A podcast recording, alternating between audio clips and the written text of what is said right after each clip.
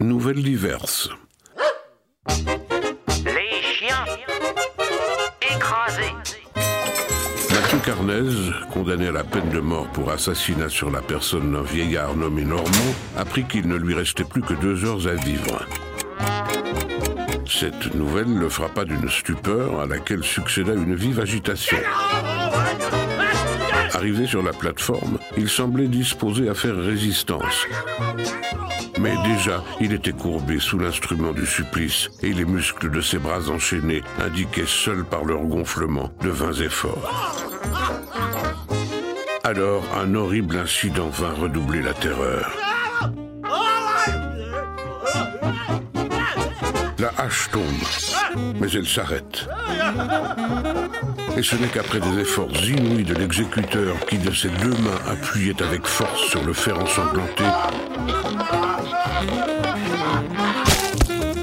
qu'il put accomplir son terrible office. Une autre?